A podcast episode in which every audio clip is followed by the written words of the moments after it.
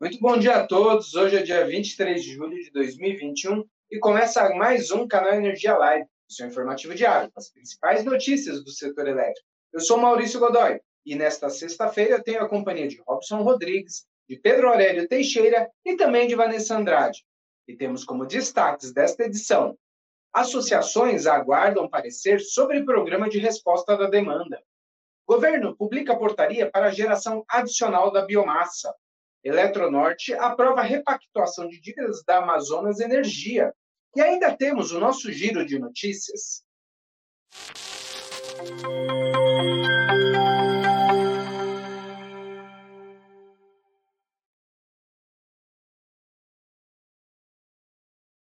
Muito bom dia a todos. São 10 horas e 2 minutos. Começamos essa edição de sexta-feira aqui do canal Energia Live. E vamos falar sobre a nossa manchete do dia, né, que trata ainda do programa de resposta à demanda, né? O repórter Robson Rodrigues ouviu associações sobre o tema que aguardam um parecer do Ministério sobre a adoção do programa. Bom dia, Robson. O que as associações falaram sobre a resposta da demanda? Bom dia, Maurício, tudo bem contigo? E bom dia também a todos que nos assistem no canal Energia Live.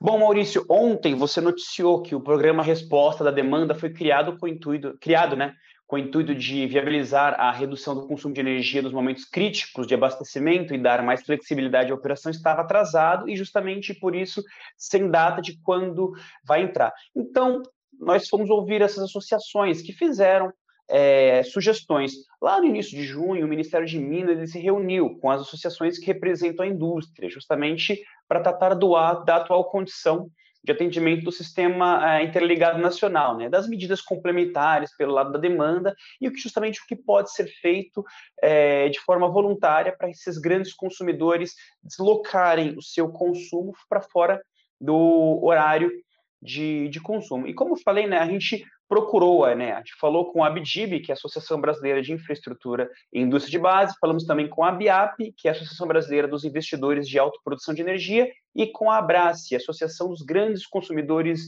Industriais de Energia e Consumidores Livres. Todas essas associações, Maurício, enviaram contribuições ao Ministério e ainda não tiveram resposta. Né? O programa é um piloto que já existe desde 2017, mas enfim, não houve adesão significativa, até mesmo porque há um custo né, para deslocar a produção das fábricas para fora do horário de pico, visto que as indústrias teriam que contratar mão de obra é, fora do horário, pagar adicional noturno, enfim, entre outros pontos aí que é muito complicado para as indústrias fazerem. Então, a ideia seria inicialmente dar um sinal econômico, justamente para incentivar esses consumidores eletrointensivos se deslocarem né, o processo fabril para outros horários, ajudando a desestressar o sistema. Só que falta ainda uma definição mais clara sobre como vai ser essa premiação que os consumidores eletrointensivos terão justamente para deslocar o consumo. A Abras, por exemplo, já faz uma militância há tempos aí a favor do programa e há mais de seis meses vem trabalhando com a base de associados é, formas de adesão ao programa. Eles pedem que o programa seja voluntário, simples e atrativo. Aliás, as três associações ouvidas pela reportagem pedem isso, né, para permitir que os vários setores da economia possam participar. Mas, enfim, elas não tiveram uma resposta até o momento do governo. O ideal, obviamente, seria que o programa começasse o quanto antes, já que estamos no período seco, período em que, enfim, que temos um estresse hídrico aí e que a gente vai demandar também é, muito do sistema e despacho de térmicas e a energia vai ficar cada vez mais cara. Mas enquanto o Ministério não, não apresenta uma proposta concreta às associações ligadas ao setor industrial, ao setor eletrointensivo, o jeito mesmo é aguardar, Maurício. Bom, legal, Robson. Obrigado aí. Daqui a pouco a gente volta a se falar sobre sua reportagem especial. Até mais. Bom, vamos mudar de assunto agora. A Eletronorte aprovou a repactuação da dívida da distribuidora Amazonas Energia, né, que era concessionária que é, um, é, a concessionária privatizada da Eletro, pela Eletrobras, né? Quem conta essa história é o repórter Pedro Aurélio Teixeira. Bom dia, Pedro. Conta mais sobre essa história aí para gente. Bom dia, Maurício. Bom dia a todo mundo que está conectado com a gente. É, como você falou, a Eletronorte aprovou uma confissão de dívida com a Amazonas Energia para repactuação de uma dívida entre essas duas empresas referente a faturas de operação e manutenção em potência de contratos de produtores independentes de energia localizados em Manaus que venceram entre novembro de 2020 a julho de 2021. O valor pactuado é de 808 milhões de reais. E, Maurício, esse é o quarto instrumento de confissão de dívida com a Amazonas Energia. Os três primeiros já haviam sido pactuados pela Amazonas GT, que foi incorporada pela Eletronorte, correspondendo a um total de 2 bilhões e 300 milhões de reais. Até o último dia 13 de julho, a Eletronorte tinha recebido 388 milhões de reais e ainda tem um saldo de 1 bilhão e 900 milhões de reais a receber. Bem, Maurício, sobre essa, esse acordo aí de dívida entre a Eletronorte e a Amazonas Energia, eram essas as informações que eu tinha. Eu volto contigo. Pedro, tem também uma questão da antecipação da transmissão de Itaipu, né? Que história é essa aí? Como é que conta mais aí para gente? Isso, com uma antecipação de 10 meses em relação ao prazo acertado com a ANEL, Furnas colocou em operação no último dia 16 de julho um novo transformador trifásico na subestação de Ibiúna, em São Paulo, mal aborçado em 18 milhões de reais e que integra o sistema de transmissão em corrente contínua de Itaipu. Esse reforço, o objetivo dele é aumentar a confiabilidade das instalações, permitindo a continuidade do funcionamento de todos os compensadores síncronos, com a disponibilização de uma unidade reserva aos transformadores que alimentam as máquinas. Essa obra gerou cerca de 50 empregos diretos e 100 indiretos durante um ano, Maurício. Eram essas as informações aí sobre essa antecipação de, de Furnas na transmissão de Itaipu. Retorno mais uma vez com você. Legal, bom lembrar aí que essa semana a gente teve uma queda de uma torre ali, nessa, justamente nessa linha, não sei se foi nesse mesmo circuito, né, mas teve uma ocorrência aí que já também já foi restabelecida justamente nessa linha aí entre Foz e Ibiúna. Bom, Pedro, a gente tem IPCA também, né? Agora, queria encerrar esse nosso bloco com você, te perguntando como é que foi o desempenho da, do índice de inflação agora, divulgado agora há pouco, né, Pedro IBGE? Sim, o IPCA 15 foi a 0,83% em junho, ficou 0,39 ponto percentual acima da taxa de maio, que ficou em 0,44%. O grupo habitação, que é onde energia está incluído, foi o que teve a maior variação, com 1,67% e contribuindo com 0,26 ponto percentual no resultado do IPCA 15. O maior impacto nesse grupo, de 0,17 ponto percentual, veio exatamente da energia elétrica, que registrou uma variação de 3,85%. Essa alta foi influenciada pelo acionamento da bandeira vermelha patamar 2 em junho, e no final de outro motivo também foi o seguinte: é que no final de abril foram aplicados reajustes tarifários em algumas áreas de abrangência do índice. Bem, é, com esse resultado aí do IPCA 15, eu retorno definitivamente aí para você, Maurício. Obrigado, Pedro. Agora terminamos. Um bom final de semana para você, depois do expediente, claro, né? É. Até mais. Bom, vamos falar agora, mudar de assunto, vamos falar sobre port uma portaria que o governo publicou, né, que trata da geração adicional de energia de usinas a biomassa e que o mercado aguardava, né? Até porque a gente acabou de ver aí com o Pedro, né, o, essa crise hídrica e a inflação foi e teve como influência, um dos pontos de influência, a bandeira vermelha patamar 2, né, justamente por, por conta da crise hídrica. E é justamente para é, combater essa crise hídrica né, que o governo vem com mais essa portaria que era aguardada aí pelo mercado. Uh, bom, a publicação na edição de hoje do Diário Oficial da União, né, é, sob o número, número 17, uma portaria normativa número 17, e que faz essa oferta adicional. Ainda ontem nós, nós havíamos citado esse tema aqui no canal Energia Live, né? Bom, eu destaco alguns pontos dessa, dessa publicação de hoje. Entre eles, é que essa geração será utilizada pelo Operador Nacional do Sistema Elétrico né, como um recurso adicional para o atendimento ao SIM, desde que aceita pelo Comitê de Monitoramento do Setor Elétrico, que fará a deliberação sobre esse tema. A oferta ela pode ser proveniente de térmicas vinculadas a contratos de energia no ambiente de contratação regulada e também no livre, né? Então não tem uma, uma restrição a usinas, né? Esse excedente pode vir de, de usinas em qualquer um dos ambientes. A energia será considerada na operação pelo ONS independente da ordem de mérito, ou seja, será despacho fora da ordem de mérito direta. Né? É, e também será contabilizada e paga aos geradores nas operações de liquidação do mercado de curto prazo. Será cobrada via ISS por segurança energética. A vigência dessa portaria, publicada hoje, será até 31 de dezembro de 2022. E daqui a pouco a gente trará mais detalhes sobre essas, essa portaria, que elas estarão em nosso portal canalenergia.com.br, que acabaram de ser publicadas no Diário Oficial. A gente trará com mais detalhamento essas diretrizes para todos os nossos leitores no canal Energia. Bom, falando, terminando sobre esse tema, hoje é sexta-feira, dia de reportagem especial, né? Então, eu chamo novamente o meu colega Robson Rodrigues a dividir tela aqui comigo. Vamos lá, Robson. A gente agora vai falar, da, como prometido, né? A gente vai falar da sua reportagem Sim. especial. E qual é o tema dessa semana? Bom, nessa semana, Maurício, vamos tratar sobre energia como fator de competitividade da indústria. Nós ouvimos aí quase 10 fontes ligadas ao setor, entre associações, é, empresários, indústrias, é, de micro e até grande porte, para entender o que está se passando né, com, esse, com o setor produtivo. Durante muito tempo, a energia foi um fator de competitividade. A história mostra, né, você sabe bem, que as empresas é, indústrias foram traídas, atraídas para cá justamente por esse fator, né, de energia ter muito disponível e um custo barato. Só que, enfim, isso está mudando. A gente sabe que na indústria é onde estão os melhores empregos, onde se paga melhor, onde se faz muita pesquisa e desenvolvimento. Como eu falei, isso mudou, né?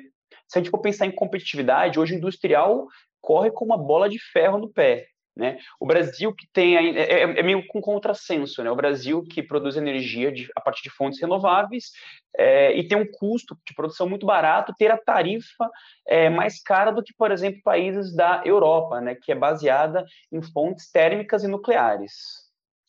Agora, o que, que é, então, com todo esse cenário aí que você desenhou aí, o que, que essas empresas, né, e indústrias estão fazendo aí para não serem impactadas justamente pela por essa questão dos preços, essa volatilidade tão grande aí? Bom, o grande industrial eletrointensivo, ele está no mercado livre, né? Obviamente, né? Alguns conseguem investir em autoprodução para travar os custos, é, os que não conseguem estão comprando energia em longo prazo, né? Você sabe bem que algumas essas medidas são importantes, mas ainda assim acabam sendo paliativas, porque mais de um terço da tarifa né, é, hoje é de tributos federais e estaduais, que é uma receita fácil para esses governos que, por sua vez, não vão abrir mão, não vão renunciar a isso. Né? Soma-se ainda uma série de penduricalhos dos subsídios que estão aí na conta de energia que faz pesar ainda mais, Maurício. Não, é verdade. Agora tem um, assim, até eu lembro, Robson, a gente sempre traz aqui essas matérias, né? É, o pessoal sempre fala sobre a questão do, da eficiência energética, né? A gente sempre fala, você falou, eu já falei tantas vezes, a gente fala com as pessoas, tal, que é uma eu, tem, um, tem um ponto que sempre fala que a energia mais barata é aquela que não é gerada, né? E Justamente, é que não é desperdiçada, né? Justamente. Sempre há espaço para eficiência energética, né? É, a gente sabe muito bem disso. Mas como falar em aportes após um ano de pandemia? Né? Que as economias aí estão, a economia brasileira aí ficou praticamente em frangalhos, né? Vamos lembrar que que essa não é a primeira crise, já tivemos em 2001, 2009, 2014 enfim, e essas empresas já implantaram uma série de outros processos para melhorar seus, enfim, para melhorar seus processos em, em modicidade tarifária. Então, quer dizer, acaba tem espaço ainda para eficiência energética, mas o espaço não é tão grande assim, Maurício. É, racionamento de 2001 pro, é, deu uma, um belo adianto, uma bela acelerada nessas ações de eficiência também, né? Lembra, gente? Não só da indústria, mas a gente, nossas casas também trocando lâmpada, né? Quem não trocou lâmpada aqui, né? das incandescentes para as eletrônicas? Bom, isso para terminar, então, e o, isso chegar, eu falei pequeno, né, a gente, no, no, consumidor residencial, mas e os pequenos industriais, que aí é o foco da, da reportagem também? Então, o pequeno industrial, ele está numa situação ainda muito pior, né? A esmagadora maioria, por incrível que pareça, Maurício, está no mercado regulado.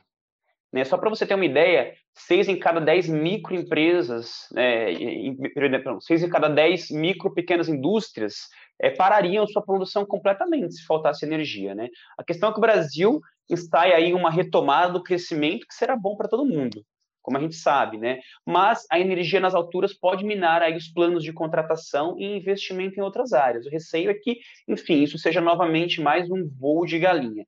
O especial, estou aqui finalizando ele, terminando aqui, vou voltar para o texto, e logo mais vai estar tá aí no nosso portal, canalenergia.com.br. Eu convido todo mundo a fazer essa leitura que está bem interessante, Maurício. Legal, Robson. Todos estão convidados, eu também vou acessar logo que estiver no ar. Obrigado, Robson. Até mais. Bom um término de reportagem especial para você. Bom, e agora chegou a hora do nosso giro de notícias com a repórter Vanessa Andrade. Olá, Maurício, bom dia. Bom dia a todos que nos assistem. O nosso giro começa pelos reservatórios. Quase todos os submercados apresentaram redução de 0,1 ponto percentual na última quinta-feira, 22 de julho, se comparado ao dia anterior, segundo o boletim do ANS. A região Sudeste e Centro-Oeste está com 27,1% da capacidade, a região Nordeste trabalha com 56,1% e a região Norte está com 80,7%. A exceção foi a região sul, que continua com a maior queda e apresentou um recuo de um ponto percentual está operando com 55,1% da capacidade de armazenamento. Maurício, vale destacar que hoje ainda tem o PMO, com as novas previsões do operador para o final de julho. Outro destaque é para a energia eólica, que continua tendo um bom desempenho no Nordeste e registrou na última quarta-feira, 21 de julho, o terceiro recorde de geração média do mês, conforme o ONS é, identificou, né, é, com uma marca de 11.094 megawatts médio, capaz de atender a 99,9% da demanda na região naquele dia. E por último, de acordo com a agência de classificação de risco Moody's, a compra de ativos de transmissão da gaúcha C3E pela CPFL em leilão realizado na última semana é positiva para o perfil de crédito da compradora. A aquisição aumenta a diversificação dos negócios da empresa, além de apresentar ganhos de sinergia junto às distribuidoras do grupo CPFL no estado, com a RGE e a RGE Sul. Bem, Maurício, esse foi o nosso giro. Um bom final de semana para você. Legal, obrigado, Vanessa. Só deixando bem claro que é da C3, é transmissora, né? Porque ainda tem a, o leilão da geradora, né? E teve o da distribuidora no início do ano ainda, no primeiro trimestre. Obrigado, Vanessa. Até a próxima. Eu também queria lembrar aí, antes de terminar aqui o nosso giro, né, de que essa semana que vem a gente tem uma entrevista aí com o diretor-geral da, do ONS, o Luiz Carlos Sioc. Vai ser na próxima quarta-feira, às três horas da tarde. A gente teve um adiamento no, na data original, que era agora ocorreria dia 12 de julho. Teve, tivemos um problema de conexão.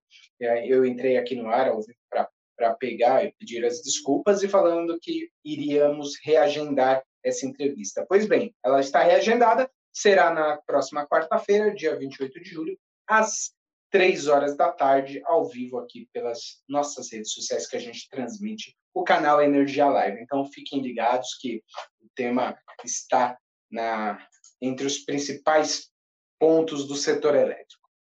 E assim termina então a edição de hoje do canal Energia Live. Muito obrigado a todos por sua companhia, né? Além de assistir ao vivo aqui pelas nossas redes sociais, você pode rever as edições dos programas passados em nosso canal do YouTube, TV Canal Energia, e ainda no nosso perfil do Instagram, que é o Canal Energia Oficial.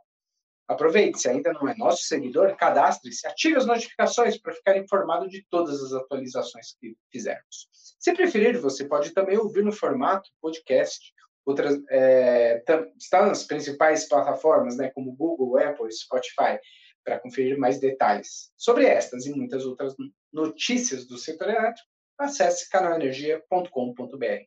Tenham todos um ótimo final de semana e até segunda-feira.